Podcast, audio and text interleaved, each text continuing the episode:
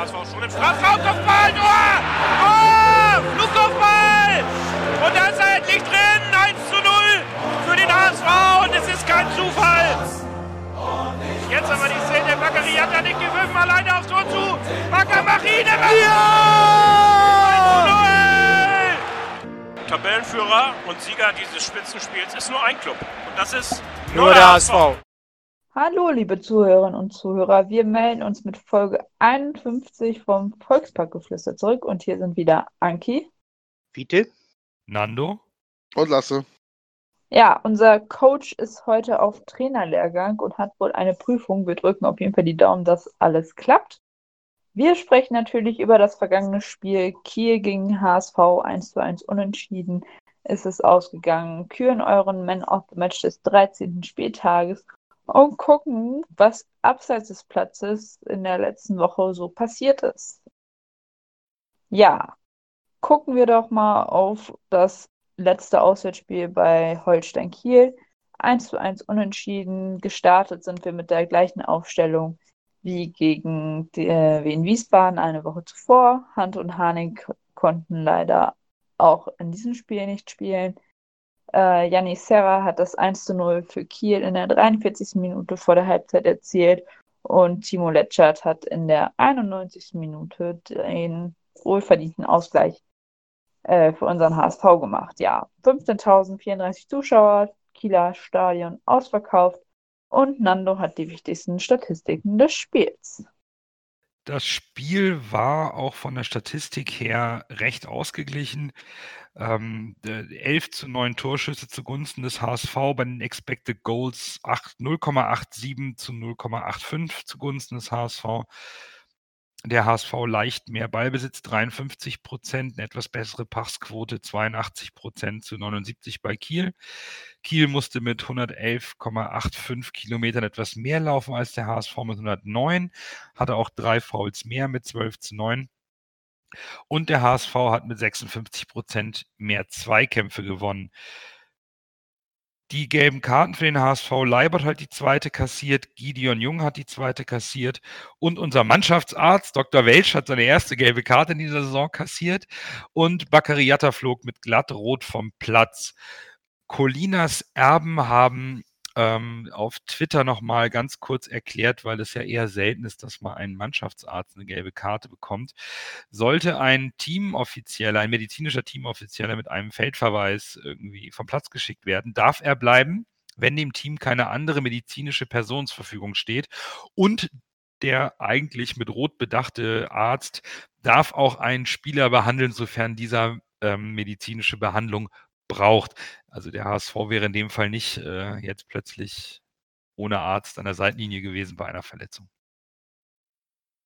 Okay, ja. Unser, ich glaube, viertes Auswärtsspiel in Folge, welches wir nicht gewonnen haben. Lasse, starte doch mal mit deinen Eindrücken vom Spiel.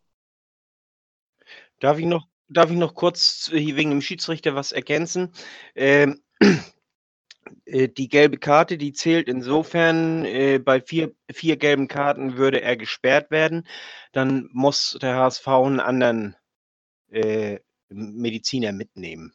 Also auf die Bank setzen, wenn er hier dann, äh, wenn er dann die Sperre hat. Das ist, da muss man Okay. sich irg irgendwie einen, einen auf dem Ersatzarzt. suchen oder einen Eine andere Ersatzarzt. Person suchen, die Eispray benutzen kann. Ja, so ungefähr. Okay, Lasse, dann mit deinen Eindrücken vom Spiel. Ja, ich habe ja äh, zusammen mit Nando unter anderem in äh, Hamburg im schönen Old McDonald äh, geguckt. Ein bisschen Schleichwerbung an dieser Stelle. Äh, und meine Eindrücke vom Spiel waren, dass wir stark begonnen haben, also eine gute Anfangsphase hatten. Äh, dann ja auch ein Abseitstor erzielt haben. Äh, da war ordentlich, da war ordentlich äh, Druck von beiden Seiten, aber in meinen Augen hat der HSV das eigentlich gut gespielt für ein Auswärtsspiel. Ja, bis dann äh, die ominöse rote Karte durch Baccariata, äh, die es die rote Karte für Bakker gab, die in meinen Augen keine rote Karte sein muss. Äh, man kann sie geben, sollte es, aber wenn man ein souveräner Schiedsrichter ist und das Spiel bis dahin eigentlich vernünftig gelesen hätte, sie nicht geben. Äh, mir ist bewusst, dass äh, bei roten Karten immer die einzelne Situation äh, betrachtet werden muss, aber äh, tatsächlich war das ja die erste Karte, die überhaupt in dem Spiel gegeben wurde, war direkt eine rote. Und das fand ich etwas unglücklich. Auch anhand der Situation, weil es in meinen Augen war es kein Foul, äh, kein rotwürdiges Foul. Äh, ja, dann kam natürlich kurz vor der Halbzeit das Gegentor. Äh, Jung äh, rutscht da unglücklich weg. Sieht ein bisschen blöd aus bei der Situation. Und zweite Halbzeit waren wir dann nicht ganz so gut wie in der ersten. Äh, und haben dann am Ende durch, äh, aber schon verdient am Ende, weil der Druck am Ende der ersten Halbzeit wieder höher wurde vom HSV, äh, dann äh, schon verdient das 1 zu 1 gemacht durch Letschert.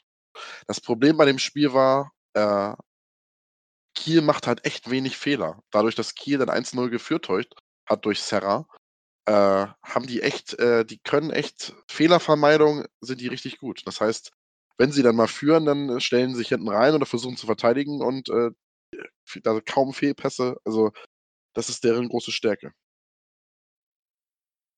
Okay, ja, die rote Karte hast du angesprochen, ist umstritten. Wie ist denn so die Meinung von Fiete und Nando? Würdet ihr sie geben? Ja oder nein? Oder was sagt ihr generell zur Schiedsrichterleistung? Also, ich man, man kann sie geben, so ist das nicht. Also wenn man äh, eine harte Linie fährt, kann man sie geben. Ich denke, sie wurde nur gegeben, äh, weil sie direkt vor der, äh, das Foul Ja. direkt vor der Kieler Bank passiert ist. Alle sind äh, ganz hektisch aufgestanden und, und hochgejogt. Ja, gut, das ist aber normal. Das wäre, glaube ich, wahrscheinlich Ja. genauso Ja, passiert. das, ist- das mache ich, das mache ich den Kielern nicht zum äh, Vorwurf, sondern das mache ich Dinger zum Vorwurf, Dass er sich davon dass er sich beeinflussen lässt. davon beeinflussen lässt, genau. In, äh, um nach, nach, nach einer halben Stunde ungefähr gab das äh, direkt an bei uns hier in, in an, an unserer Ecke ein Foul von Neumann an, an Leibert, äh, Leibold. Und das war von der Intensität ähnlich. Ja, Und äh, da hat es nur gelb gegeben. Aber da waren ja auch keine Leute, die da ganz hektisch aufgestanden sind und empört getan haben und so weiter und so fort. Also äh, das äh, insofern, Dingert war meiner Ansicht nach der schlechteste Mann auf dem Platz. ja, wirklich schlecht. Ja. Vor allem, äh, In der zweiten Halbzeit hat er uns nämlich auch noch einen Elber verwehrt. ich, was mir aufgefallen ist, ich habe mir äh, das Spiel nochmal in, in den Highlights bei DAZN angeguckt und da ist mir wirklich aufgefallen, das wollte ich hier nochmal loswerden, dass DAZN den Dinger nach der ersten Halbzeit explizit gelobt hat. Da habe ich auch gesagt, was haben die denn für ein Spiel gesehen? Bin ich jetzt, ist, sehe ich jetzt, sehe ich jetzt so unfassbar durch die HSV-Brille, dass ich das nicht beurteilen kann, aber Nein, und ich eigentlich bin nicht. normalerweise gar nicht so ein Schiedsrichter-Meckerer. also ich, weil ich sage immer, ich könnte es nicht besser. Und du musst überlegen, wie viele Menschen da am Fernseher zugucken, wie viele Menschen da im Stadion sind, was für ein Druck immer auf den Schiedsrichtern ist. Es, ich bin absolut, ich bin eigentlich null Schiedsrichter, so, so einer, der jedes Mal über den Schiedsrichter pöbelt, aber der war halt echt, die Schiedsrichterleitung war halt echt unsouverän und schlecht in meinen Augen. Also man muss, man muss Folgendes bedenken. Der Dinger, der hat ja auf Instagram immer gerne mal so gezeigt, wie eine Spielvorbereitung läuft. Und der ist seit Jahren FIFA-Schiedsrichter. Das ist kein unerfahrener junger Hase, der hier das erste Mal ein hitziges Zweitliga- oder ein intensives Zweitligaspiel pfeift. Dass eine Auswechselbank aufspringt bei einer Grätsche direkt vor deren Nase, ist gang und gäbe. Dass ich mich davon als Schiedsrichter beeinflussen lassen und sofort rot zeige, ist einfach schlecht aus meiner Sicht. Denn er hat einen Videoassistenten. Auch in der zweiten Liga in dieser Saison. Das heißt, er muss nicht sofort zur roten Karte greifen. Er kann A erstmal Rücksprache halten oder eine gelbe Karte zeigen und sich vom Videoassistenten beraten lassen oder zum Monitor schicken lassen. Oder dass sich das angucken. Das macht er nicht. Er zieht sofort rot. Und er Rot zieht kann er nicht zurücknehmen, ne? Genau. Und er, es geht einfach nicht, Doch, doch, ja, Rot kann er, er zurücknehmen. er kann es zurücknehmen, aber wir sind uns ja einig, die Dynamik, die Bakariata in den Zweikampf bringt, äh, wirkt Ja. erstmal ein bisschen. Aber nichtsdestotrotz, wenn ich mich als Schiedsrichter vorbereite, weiß ich, ich treffe auf die fairste Mannschaft der Liga, den HSV, mit den wenigsten gelben Karten, mit minimalen Foulspielen, ohne Platzverweis. Und ein Bakariata ist nicht dafür bekannt, irgendwie rumzuholzen. Da muss ich als Schiedsrichter mit zehn Jahren Erfahrung und FIFA-Emblem auf der Brust, die, die, das Emblem ist größer als das halbe Trikot, da muss ich Fingerspitzengefühl haben. Der Kieler will den Kontakt, er sieht ihn, er legt sich rein und schlägt am Ende mit dem Kopf gegen die Medizinkiste oder Getränkekiste. Ja, richtig. Und Ja. hält sich die Birne, aber das Bein tut ihm gar nicht weh. So schlimm war die Grätsche nicht. Sie war ungeschickt. Sie war aber weder von hinten noch mit offener Sulle und Jatta wollte ihn auch nicht umwichsen. Wenn ich als Schiedsrichter das, ohne nachzudenken sofort rot zücke im Affekt, dafür bin ich nicht Schiedsrichter. Als Schiedsrichter bin ich da, um genau das Gegenteil zu tun, um bedacht zu entscheiden. Und da Und hat Dinger hat er einfach nicht getan. versagt. Komplett versagt in der 26. Minute, komplett versagt und das Spiel massiv beeinflusst, obwohl er im Gegensatz zu früher sogar die Möglichkeit eines Videoassistenten hat, mit dem er sich beraten kann, der ihn korrigieren kann. Nein, er hat sofort rot gezückt und natürlich, boff, das, da, da geht, kommt mir alles hoch bei sowas. Das Ja. finde ich halt unmöglich. Genauso wie eben die Szene mit Leibold, auch da haben Hacking und Bolt sich geäußert und meinen, die Inten- Intensität war die gleiche, aber Dinger hatte Zeit, dahin zu laufen und durchzuatmen, hat nicht sofort im Effekt vor natürlich aufgeregter Bank nicht sofort die Karte gezückt. Und als dritte Szene, was ist mit Hinterseher? Da tritt ihm der Verteidiger unten gegen den Fuß. Ja. Wenn du das, äh, Mhm. Für das Foul rot gibst und so eine strikte Linie fährst, dann musst du für das Foul im Strafraum auch Elfmeter geben. Ja, und, und das Eben. sind so Dinge, wo ich einfach sage, der Schiedsrichter war eine Vollkatastrophe. Und das äh, geht einfach gar nicht.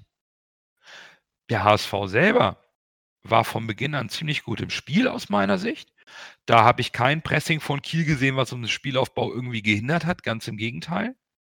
Wir hatten das Spiel im Griff, wir kriegen die rote Karte, dann spielen wir einen blöden Fehlpass aus der Abwehr heraus von Rick, dann rutscht äh, Gideon weg, Buff 0-1 und die Mannschaft bleibt ruhig. Hacking stellt clever um. Ich habe von Kiel in der zweiten Halbzeit gar nichts gesehen. Lasse hat es richtig angesprochen. Fehlervermeidung, das kann Kiel super. Sie bieten nichts an, sie machen nichts falsch. Gut, drei wir hatten jetzt aber auch nicht super viele Torchancen, aber Na, aber wir dafür, wa- dass wir in Unterzahl waren, ja. Wir waren in Unterzahl, haben aber das Spiel immer weiter vor, vor das Tor von Kiel verlagert und am Ende wirklich nochmal Druck gemacht. Und dann hat Mhm. mal so ein Standard gesessen. Auch mal für uns in der 91. hoch verdient. Fand ich eigentlich ganz gut. Ja, du musst ja erstmal zusehen, nicht das zweite zu kassieren, weil dann ist vorbei. Aber Genau. Kiel, von Kiel kam gar nichts. Und, äh, und in Anbetracht der Umstände muss man mit dem 1-1 in Kiel tatsächlich zufrieden sein. Ich glaube, es ist sogar das fünfte Auswärtsspiel, was wir jetzt nicht gewonnen haben. Ja, Das- vierte oder fünfte, richtig. Das ist in Summe zu wenig. Ja, mein, mein Bauchgefühl hat ja tatsächlich mal wieder richtig gelegen, ne? Ich habe ja schon vom vorigen Folge gesagt, ich glaube, dass es ein schweres Spiel wird. Von daher bin ich mit dem Punkt absolut zufrieden. Du hast ja auch Ja. ungefähr eine Stunde für dein erstes Bier im Old McDonald gebraucht. Also an dem Bauchgefühl kannst du nicht gelegen haben. Ich glaube Hat- auch, ganz ehrlich, ich meine, das sind jetzt alles. vier getippt? Ja, ich, Nee, nee. Nee, ich hatte 4-2 getippt. Ach, du hattest 4-2. Was, äh, was Ja. hattest du denn getippt, Lasse? Was hatte ich denn getippt? Ich habe Er gesagt, hat eigentlich, eigentlich habe ich gesagt, mein Bauchgefühl sagt, dass Kiel gewinnt 2-0. ja, Aber ich glaube, ich habe 2-1 für den HSV getippt dann. Mhm. Einfach Genau. aus, einfach aus, äh, ja. aus HSV-Herz raus. Genau, richtig. Ich glaube auch, ich meine, das mag jetzt Spekulation sein, ne? Aber ich glaube, hätten wir das Spiel mit elf Leuten beendet, dann hätten wir Kiel geschlagen. Ja, dann hätten wir Auf gewonnen. jeden Fall. Ja. Auf jeden Fall. Also wir waren, wie, wie Nano das ja auch schon sagte, wir waren bis zum Foul waren wir äh, die bessere Mannschaft. Äh, das Foul hat uns erst äh, so ein bisschen äh, in durcheinander gebracht bis zum Gegentor, muss man leider so sagen. Also da waren wir nicht sehr gut. Danach hatten wir die letzten 50 Minuten das Spiel wieder äh, voll im Griff. Und äh, wir waren die Mannschaft in Unterzahl. Wir haben gedrückt. Wir haben versucht, das Tor zu schießen. Wir haben Kiel reingedrückt. Kiel hat kaum Chancen gehabt, um, um äh, Entlastung zu kriegen. Also das, wenn man, wenn man was gesehen hat, äh, welch, äh, und so auf den ersten Moment, so äh, welche Mannschaft ist in Unterzahl, dann hätte man gleich gesagt Kiel, weil die stehen ja hinten rein, drin. Nee, also wir in Unterzahl, wir waren die, die das Spiel gemacht haben. Wir haben äh, und, und Kiel hat sich hinten rein gestellt, einfach nur. Haben sie gut gemacht, muss man ganz ehrlich sagen. Allerdings äh, sind sie für diese passive Weise dann nachher auch bestraft worden. Ja, da gehen auch nochmal liebe Grüße an, den Aminator raus, der uns äh, als Amine auch erzählt hat, dass das, das, der Sieg der Arminia gegen Kiel auch recht glücklich war, weil Kiel einfach nichts anbietet. Sie bieten dir nichts an. Die mögen hinten drin stehen, aber sie spielen unglaublich diszipliniert. Vielleicht für den einen oder anderen ein bisschen zu passiv, die lauern auf ihre Chance und dann äh, machen sie hinten zu, aber da bieten sie wirklich wenig an. Und ich hätte das Spiel gerne im 11 gegen 11 gesehen, weil ich auch das Gefühl hatte, der HSV hätte sie letzte Woche am Samstag herspielen können. Da hatte ich schon das Gefühl, dass das, das klappt. Hacking hatte die, die richtige Idee, um gegen Kiel zu spielen. Äh, das Mittelfeld beim HSV stand deutlich besser. Da waren eigentlich keine großen Lücken da. Gut, dann gab es mal eine Torchance. Dafür haben wir momentan einen sehr starken Keeper im 1 gegen 1 mit irrsinnigen Reflexen. Das hat Daniel Heuer Fernandes super pariert. Und beim Gegentor ist er dann auch machtlos. Aber auch ansonsten, wir haben in Unterzahl insgesamt oder insgesamt über Spiel nur zwei Ecken zugelassen. So unseren Schwachpunkt ausgemerzt, irgendwie gar nicht Standards zugelassen. Mehr den Ball gehabt, Kiel laufen lassen. Fand ich schon ganz gut. Und ärgerlich ist momentan nur, dass die Auswärtsergebnisse nicht stimmen. Das kostet uns jetzt in Summe auch mal die Tabellenführung. Das ärgert mich auch ein bisschen. Aber es ist schade, dass, dass wir auswärts nicht den einen oder anderen Dreier mal eingesackt haben. Ja, das ist immer so das lachende und das weinende Auge, weinende Auge bei mir im Moment. Ja, zumal es wäre ja möglich gewesen, einige Dreier zu holen. Ne? Also gegen Genau. Kiel hätte man den Dreier holen können, gegen Wien Wiesbaden hätte man den Dreier im Grunde genommen holen müssen. Man hat ja nur einfach den Ball nicht über die Linie gebracht. Äh, was hatten wir davor als Auswärtsspiel?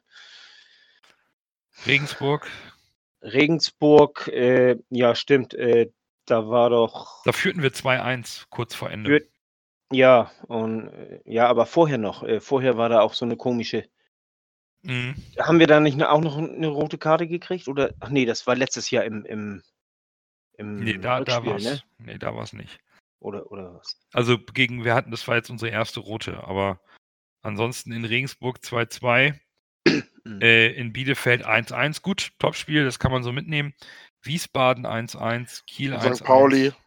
St. Pauli verloren, natürlich, klar, keine St. Frage. Pauli, ja. Aber gut, dass, dass wir gegen Pauli verloren haben, war, war okay. Das war auch leistungsgerecht. Aber das dann war so auch leistungsgerecht, genau. Regensburg führen wir 2-1 bis kurz vor Ende.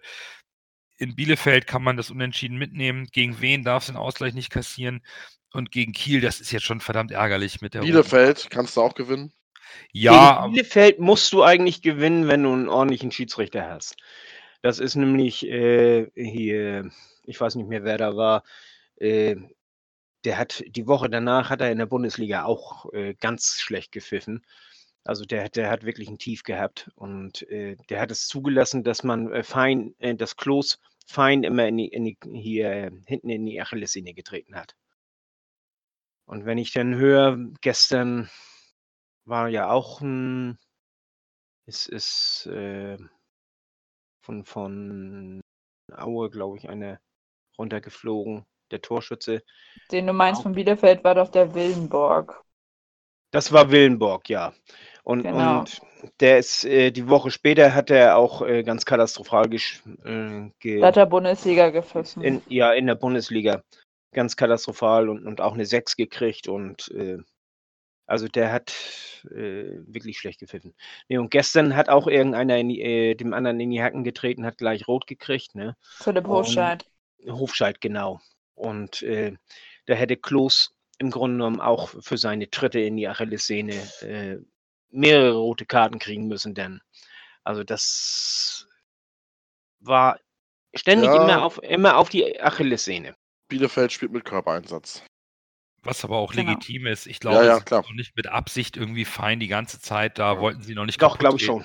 Glaube ich schon. Nee, das mag ich niemandem unterstellen. Also dann könnte man auch sagen, Jatta wollte auch den, den Kieler umwichsen. Da wäre ich vorsichtig. Es ist ein probates Mittel gegen den HSV, auf den ersten Spielmacher fein zu gehen und da auch gerne mit einem intensiven Körperkontakt anzulaufen. Das muss ein Schiedsrichter richtig bewerten. Gar keine Frage. Und wenn er rechtzeitig bei ein, zwei sehr intensiven Einsätzen mal eine gelbe Karte zur Warnung zeigt, gleich zu Beginn, dann kriegt er das Spiel besser in den Griff. Dafür ist ein Schiedsrichter da. Nur, es liegt nicht nur am Schiedsrichter, dass wir die Auswärtsspiele nicht gewinnen. Und ich bin eigentlich auch ganz froh, dass wir jetzt in die Länderspielpause gehen. ich habe den Eindruck, der ein oder andere Spieler beim HSV ist ein bisschen an der Kante gerade. Jetzt fehlen uns zwei, ein dritter ist gesperrt. Der ein oder andere braucht mal eine Pause oder mal ein bisschen mehr Training. Ich gebe jetzt mal noch mal das Beispiel Kin Zombie, der hat zwar gegen Kiel ganz gut gespielt, er strahlt aber überhaupt nicht diese Präsenz und Dynamik im Mittelfeld aus, die man sich von ihm erhofft hat und für die man ihn auch geholt hat, auch als Führungsspieler. Ken Zombie hat sonst gar nicht so gut gespielt. Der hat eine ganz schlechte Zweikampfquote und auch eine schlechte Passquote. Ich fand ihn aber in der Raumaufteilung, ähm, was, Ja, was, ja. unsere Schwäche davor war gegen Wien Wiesbaden, fand ich ihn im, im, in diesem Verbund mit Fein und mit äh, Jerry Duziak deutlich besser. Aber er ist immer noch nicht der Spieler, den man geholt hat, so wie er in Kiel aufgetreten ist letztes Jahr. Bloß, äh, das kann er auch erst werden, weißt du, wenn er hier äh, ein paar Spiele in den Knochen hat, hätte ich fast gesagt. Also, wo ich mir mehr Sorgen drum mache, ist äh, Fein und, und äh, Van Drongelen. Die haben ein paar schlechte Spiele hinter sich.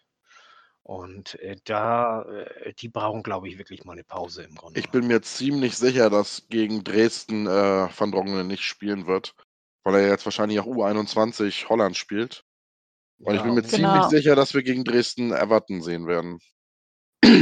Dresden können wir uns Oder- ja mal oder nächste Woche Letschert. beschäftigen. Ja. Ja, beide. Nee, ich tippe, ich tippe Letschert und Everton sogar gegen, gegen Dresden. Aber das ist, äh, Hm. besprechen wir im nächsten Okay, Podcast. das machen wir beim nächsten Mal, wie es gegen Ja. Dresden aussieht. Aber klar ist, ähm, äh, wir haben ein paar Spieler, die haben 90 Minuten jedes Spiel gespielt. Und man merkt dann schon ein bisschen so, auch vielleicht bei dem einen oder anderen Spieler, der etwas mehr Verantwortung trägt, aber noch sehr jung ist, zum Beispiel ein Adrian Fein, der könnte auch mal eine Pause vertragen. ja. Weil, weil der, der wirkt gerade so ein bisschen, ja, weiß ich nicht. Überspielt. Überspielt. Ja, ein Tick. Also der könnte einfach auch mal eine Schaffenspause vertragen. Hat einem Jatta, der zwei Spiele mal draußen saß und einmal gar nicht gespielt hat, einmal von der Bank kam, richtig gut getan. Also äh, schadet nicht. Mal gucken. Genau. Aber auf das Riesenspiel gucken wir dann nächste Woche. Dann würde ich sagen, Kiel ist abgehakt. Und wir gucken auf den Man of the Match. Dann erst Groh, der den Ball übernimmt. Halblinke Position zu Mackert. Er sollte schießen. 25 Meter am ersten frei. Schuss auf das Tor. Tor! Tor! Ein herrlicher Treffer. Ein wunderbarer Treffer. Angeschnitten. Der Ball fliegt da unhaltbar rechts ins Eck. Wenn wir jetzt einen Ball hätten, würde ich es Ihnen nochmal zeigen. Ja, ihr habt jetzt wieder die Möglichkeit, eure sechs Punkte zu verteilen. Da werde ich ja schon ganz heiser bei. Ähm, genau. Man of the Match des 13. Spieltags. Ihr habt wieder fleißig abgestimmt, auch wenn das Spiel nur unentschieden ausging. Sechs Punkte kann man immer doch gut verteilen. Ja, unser Bürger hat Tim Leibold als seinen Man of the Match gerade noch gewählt. Dem schließe ich mich an. Also ich habe nur die Zusammenfassung vom Spiel gesehen. Aber ich finde, Leibold wird einfach immer mehr zu einer festen Größe in, äh, in der Mannschaft. Also wer fragt noch nach Douglas Santos?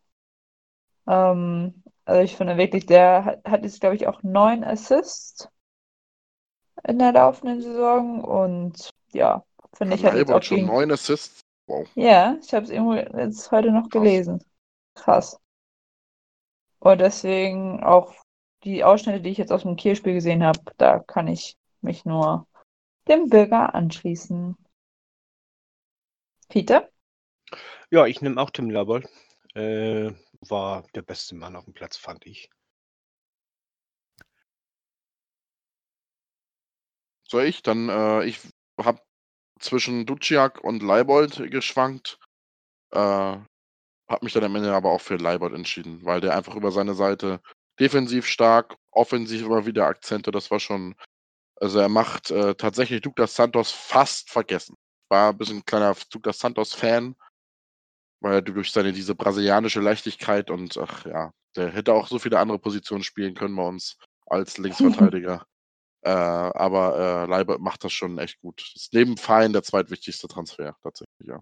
Auf jeden Fall. Und Ich hab- Nando. Ja, ich habe auch äh, Jerry Duziak oder Tim Leibold. Aber man muss mal sagen, der Leibold das ist ähm, schon ein heimlicher Königstransfer. Ne? Man hat erst gesagt, Kin Zombie ist der Königstransfer für die Mitte. Aber ein Leibold aus dem Hut zu zaubern, der einen Douglas Santos ersetzen soll. Jetzt habe ich mal ganz schnell bei Transfermarkt geguckt, da steht das mit sechs Vorlagen, aber äh, definitiv so. ist der unglaublich effizient im Angriffsspiel. Dann arbeitet er die linke Seite runter, das ist schon beeindruckend. Also ich ziehe da auch vor den Verantwortlichen für den Transfer meinen Hut. So eine Schlüsselposition so gut nachzubesetzen. Man sieht es auch auf der rechten Seite, wie schwierig es ist, wenn erst Jumbo und dann auch noch Wagnumann ausfallen. Der arme Narei, dem, der ist nicht zu beneiden im Moment. Ähm, Leibold ist auch mein Man of the Match und damit sind wir uns, glaube ich, zum ersten Mal alle einig. Das stimmt. Was haben denn unsere Zuhörer gesagt? Ja, äh, da, da, ist die fachliche Expertise des Zuhörens schlägt wohl einfach auf die Zuhörer nieder. Denn auch die haben sich äh, für Tim Leibold entschieden als Man of the Match des 13. Spieltags. Gefolgt von äh, Heuer Fernandes, der jetzt äh, zum zweiten Mal in Folge hoch in der Gunst der Zuhörer steht. Und die Parade war geil. Die Parade ja. vorm, vorm äh, also äh, in der ersten Halbzeit, ja. Ja, genau, das Ding, was er da rausfischt, das war schon richtig gut gehalten zusammen mit Letschert natürlich ein Siegtorschütze als Abwehrspieler, kriegt natürlich logischerweise auch Pluspunkte. Und auf Platz 3 Jerry Duziak, wo auch viele schon schreiben, der neue See Roberto. Ähm, ich kann es nachvollziehen. Also die, die Jungs, also auch ein Duziak, die Transfers sind echt gut. Aber Leibold zum 13. Spieltag der Man of the Match für alle. War Duciak war auch noch war schon Bold, ne? Oder war das noch? War das nee, noch Ducek war noch Becker, war noch Becker, meine ne? ich. War noch Becker. War noch... Ja, es ist, man muss sich überlegen, ne? Der hat bei St. Pauli auch rumrotiert, Linksverteidiger, Rechtsverteidiger, Sechser. Zwei Spiele auf der Acht. Die beiden Spiele war, ich gucke St. Pauli ja nicht so oft, außer es ist wirklich ein Topspiel gegen eine, irgendeine andere gute Mannschaft. Äh, da soll er ja wohl auf der Acht seine best, beiden besten Spiele gemacht haben.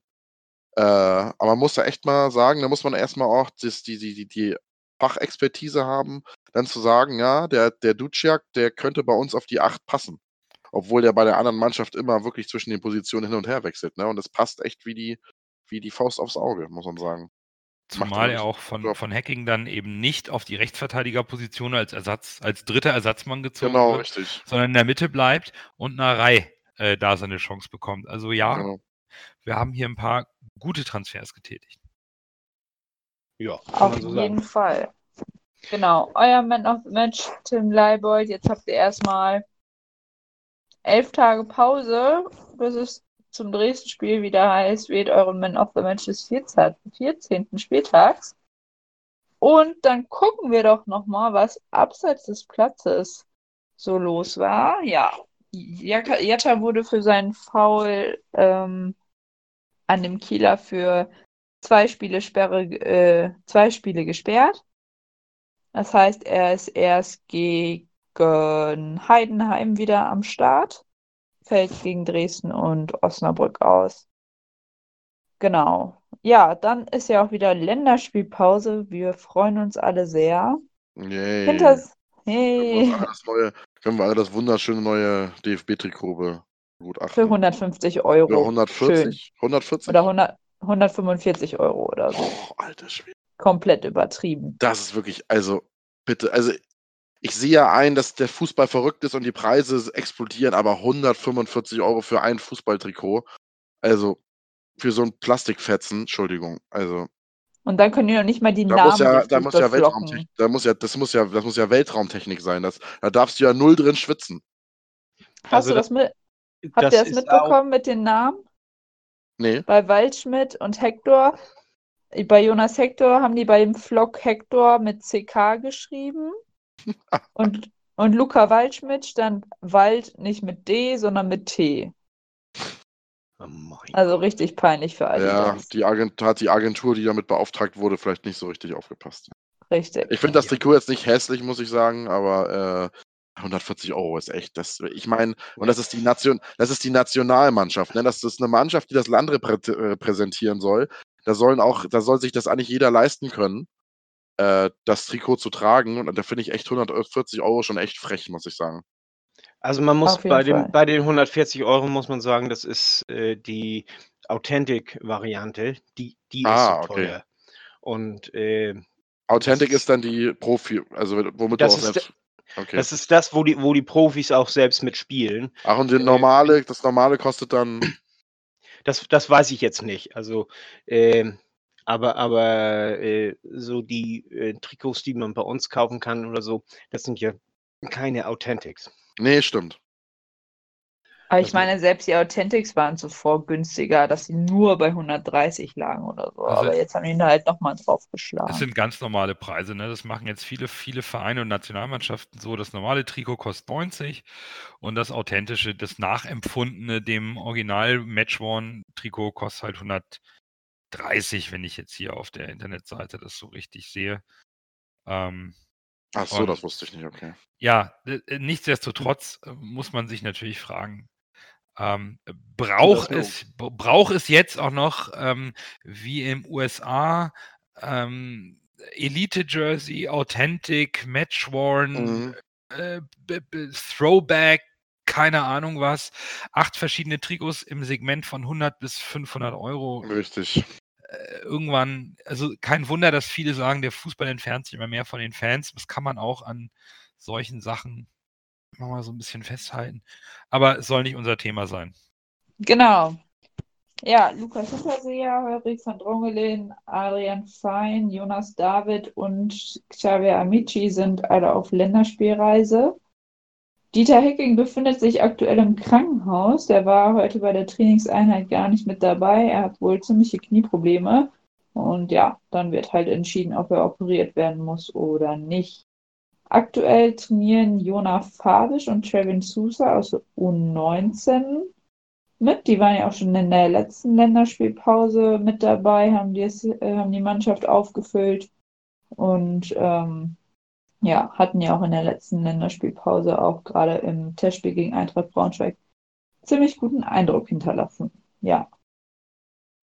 Mittwochmorgen ist nochmal um 10 Uhr Training und Freitag ist auch nochmal um 10 Uhr Training und am Wochenende haben unsere Jungs dann auch mal frei und können ein freies Wochenende mal genießen. Ja, soweit von unserem HSV. Wenn ihr Ähm, Zeit, Darf, Ja. darf ich noch was sagen? Ähm, Bernd Hoffmann hat ja ein Interview gegeben, dem Abendblatt. Das ist als Podcast zu hören und auch auf YouTube. Ist ganz interessant. Ähm, er wirkte recht entspannt, muss man ganz ehrlich sagen. Und äh, der ähm, entscheidendste Fakt, den er gesagt hat, äh, wir werden das letzte Wirtschaftsjahr wohl im einstelligen Millionenbereich beenden. Im Minus. Im Minusjahr. Mhm. Minus. Mhm. Also da wurde ja äh, irgendwann mal irgendwas von minus 20 Millionen im Frühjahr gesagt. Frühjahr, Sommer irgendwie, ich weiß es nicht mehr. Die Zahl Ja, hatte ja, ich im, im, im Hinterkopf. Und äh, Also minus Äh. 9,999999. ja, das ist möglich. Also einstellige, äh, also äh, Bernd Hoffmann sagte dann, äh, also die, die fragten ihn dann mit dem hier minus 20 Millionen und so. Er sagt wohl eher die Hälfte und äh, ergänzte dann nochmal im einstelligen Millionenbereich. Und die beiden Reporter da, die fragten nochmal und ganz unglaublich nach, einstellig? Ja, einstellig. Gut, dann müssen wir aber auch nochmal schauen, wenn die Bilanzen veröffentlicht werden, ob der eine oder andere kleine Schönungseffekt wieder drin ist. Ja, wo, wobei äh, der Hauptpunkt ist wohl die äh, Abschreibungen für die teuren Spieler laufen Ja, aus Logisch. oder, oder sind ausgelaufen und äh, dadurch äh, steigt der Gewinn daneben. Ne? was auch ein, ohne es jetzt in die Tiefe gehen zu wollen, ein, ein, ein, ein, ein Schönungseffekt ist, weil es ja nicht die tatsächliche operative Tätigkeit abbildet. Aber gut, die Bilanz wird noch Jein, jein, jein. Doch, äh, es ist so. Also wir Mm. arbeiten immer noch defizitär Das Und- tun wir, ja. und, äh, und das ist ähm, in den letzten Jahren zu einem Problem geworden, was jetzt dringend in den Griff zu bekommen ist. Und ich will einfach auch um es mal aus meiner Sicht hier erstmal ganz kurz für mich abzuschließen. Ich will einfach nichts mehr von schwarzer Null hören, wenn ich nicht eine schwarze Null in der Bilanz sehe. Unterm Jahresergebnis. Ja, er redet auch nicht von schwarzer Null, äh, sondern er sagt, wir werden für dieses Jahr äh, wahrscheinlich auch noch ein leichtes Minus erwirtschaften. Also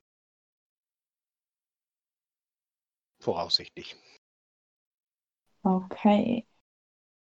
Ja, und wir hoffen natürlich auf die Genesung von unserem Kapitän Aaron Hunt und unserem zweitältesten Spieler Martin Harnik, dass die beiden mal wieder schnell auf die Beine kommen und wir wieder unsere Routiniers im Spiel gegen Dresden sehen können. Aber da können wir euch hoffentlich nächste Woche ein wenig mehr zu erzählen, wie der Fitnessstand der beiden Herrschaften so ist. Ich glaube, jetzt sind wir aber wirklich am Ende. Hat noch jemand was? Drei, zwei, eins, okay. Ähm, sollen wir noch kurz über die Situation in der Liga eingehen? Ich meine, Kiel, äh, nee, Kiel nicht hier. Nürnberg hat einen neuen Trainer. Äh, Keller trainiert da. Äh, Hannover, die haben ja gerade den Trainer gewechselt. Die haben äh, von Bielefeld voll ein auf die Mütze gekriegt am Wochenende. Aber richtig, mit Anlauf. Denn war da nicht noch Ja. irgendwo ein Trainerwechsel? Ach, der Keller ist bei Nürnberg, das habe ich noch gar nicht mitbekommen. Ja, das ist ist heu heute- heute, heute Nachmittag ist das rein. Ich das gerade. Das ist ein guter Trainer. Ich mag den. Ansonsten ist in der zweiten Liga nichts passiert, außer dass Bielefeld Erster ist und Heidenheim ähm, äh, wieder rangerückt ist. Und ja, die Sorgenkinder Hannover und Nürnberg tauschen das Personal aus. Und beide Sorgenkinder einen richtig auf die Mütze gekriegt haben. Ja, Wahnsinn, ey. Das ist, Ja. Ja. Unglaublich. Nee, Ja, es ist nicht ganz so Hannover einfach, ist- diese Hannover zweite ist Liga. krass. Hannover ist krass. Ich habe ja schon damit gerechnet, dass einer von den beiden größere Probleme haben wird, aber so, also, Gut, wir waren auch letztes Jahr schon fast aufgestiegen, haben es am Ende nicht geschafft. Und äh, es sind ja noch 21 Spiele zu gehen. Ne? Also ähm, ich wäre auch da äh, noch vorsichtig, auch wenn es aktuell bei dem einen oder anderen Verein nicht so gut aussieht. Aber auch ähm, z- Hannover ist 15. und äh, minus 8, 14 Punkte. Das sind äh, 12 Punkte auf dem HSV und wie schnell man 12 Punkte verlieren kann. Ja, aber, aber da sind ja auch noch ein paar Leute zwischen, hätte ich fast gesagt, ein paar andere Vereine Ja. zwischen. Und zwölf Punkte aufholen. Also die, die, die äh, starten ja erstmal mit einem hier Handicap Ich von zwölf meinte, Punkten ich und, meinte und jetzt nicht, Nürnberg. dass sie uns in, innerhalb von vier Spieltagen aufgeholt haben. Nein, nein. Wir sollten äh, nur vorsichtig über- sein, mal immer gleich nach, nach 13 Spielen alles abzuschreiben. Die tauschen jetzt Personal um und wenn die einen Lauf bekommen nach der Länderspielpause, sieht das vielleicht zum Winter bei denen mit vier Siegen schon wieder ganz anders aus. Und dann schauen Ja, wir mal. bloß, bloß Hannover hat gerade den Trainer gewechselt, ne? Ja, Nein, die sind da noch auf der Suche. Ach, die sind noch auf der Suche. Ich Das ist ja jetzt erstmal noch interimsweise, soweit ich weiß, weil der Marek, Alex, genau. Alex Frei, den sie ja eigentlich haben wollten, der hat ja abgesagt. Ach so. Bis, bis jetzt hat nur Nürnberg einen neuen Trainer und der Keller ist ein erfahrener alter Hund. Und jetzt schauen wir mal. Ja. Ähm, trotzdem, äh, also ich meine jetzt nicht, äh, nicht gegen uns direkt, weißt du, aber über die gesamte Saison auch noch zwölf Punkte äh, aufholen, weißt du, dass sie dann noch doch noch aufsteigen. Da Nein. gehört was zu. Also dafür das, ist Hannover zu schlecht dieses Jahr. Die werden ja, im und, und, Mittelfeld und landen. Nürnberg ja auch. Nürnberg ja auch. Ja. Auch wenn die einen neuen Trainer kriegen und auch der Keller, er hat in, in Ingolstadt hat er auch nicht so hervorragend gearbeitet, also die Ergebnisse gehabt. Muss man, muss man alles mal sehen. Also ich glaube, in beiden Vereinen ist mehr im Argen als nur der Trainer, glaube ich.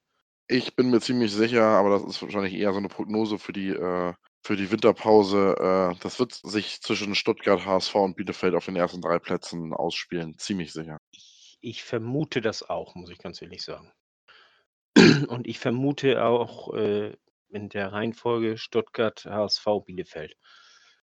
Ist, ist mein Tipp. Bielefeld ist mir zu stabil. Also ich muss ehrlich sagen, Bielefeld, das ist so, das ist nicht, das ist jetzt kein, äh, kein, kein Hurra-Fußball, aber das ist alles so, so, so stabil und das ist einfach äh, auf einem Ja. gewissen Niveau konstant. Also Ja, das aber ich, das finde ich glaub- schon, schon, ich schon, die glaub- darf man nicht unterschätzen. Ich glaube schon, die spielen ziemlich am Limit. Das glaube ich noch nicht mal, Und, muss ich sagen. und wie, wie lange die das durchhalten ist. Und, und lass da mal einen wichtigen verletzt sein, dann lass mal Klos oder Vogelsammer Ja, verletzt sein. lass mal bei uns fein verletzt sein. Das ist, äh, ja. Ja, aber das ist, äh, Es wird auf jeden Fall kein Selbstläufer nein, Nein. mit dem Aufstieg. Das so oder so nicht. Und, und äh, das Ganze, äh, äh, wenn wir aufsteigen wollen, das geht auch nur, weißt du, wenn wir auch wirklich intensiv dafür arbeiten und, und, und äh, jedes einzelne Spiel ernst nehmen. Also zu 100% ernst nehmen. Exakt. Und da darf sowas wie gegen Wiesbaden nicht passieren. Nee. Wobei ich das auch irgendwo nachvollziehen kann. Man hat drei, diese, wie nannte man das hier, Highlight-Spiele, äh, auf die, die sie ja lange hingearbeitet haben, weißt du. Und dann fällt so ein bisschen die Spannung ab, wenn du die Spiele hinter Ja, das ist hast. menschlich, Und das das, ist menschlich, ist das. Darf aber trotzdem nicht passieren eigentlich. Ich würde sagen, schließen das ab. Genau. Genau. Und ja, freuen uns auf eure Kommentare zum Podcast. Gebt uns weiterhin Feedback. Vielen Dank nochmal ans HSV Netradio und an die Hamburger Goldkirchen, dass wir jetzt so ein richtig geiles Intro haben. Also ihr könnt ja auch mal sagen, wie ihr das Intro findet. Ich finde es richtig cool. Und bis dahin nur der HSV. Nur der HSV. Nur der HSV. Nur der HSV.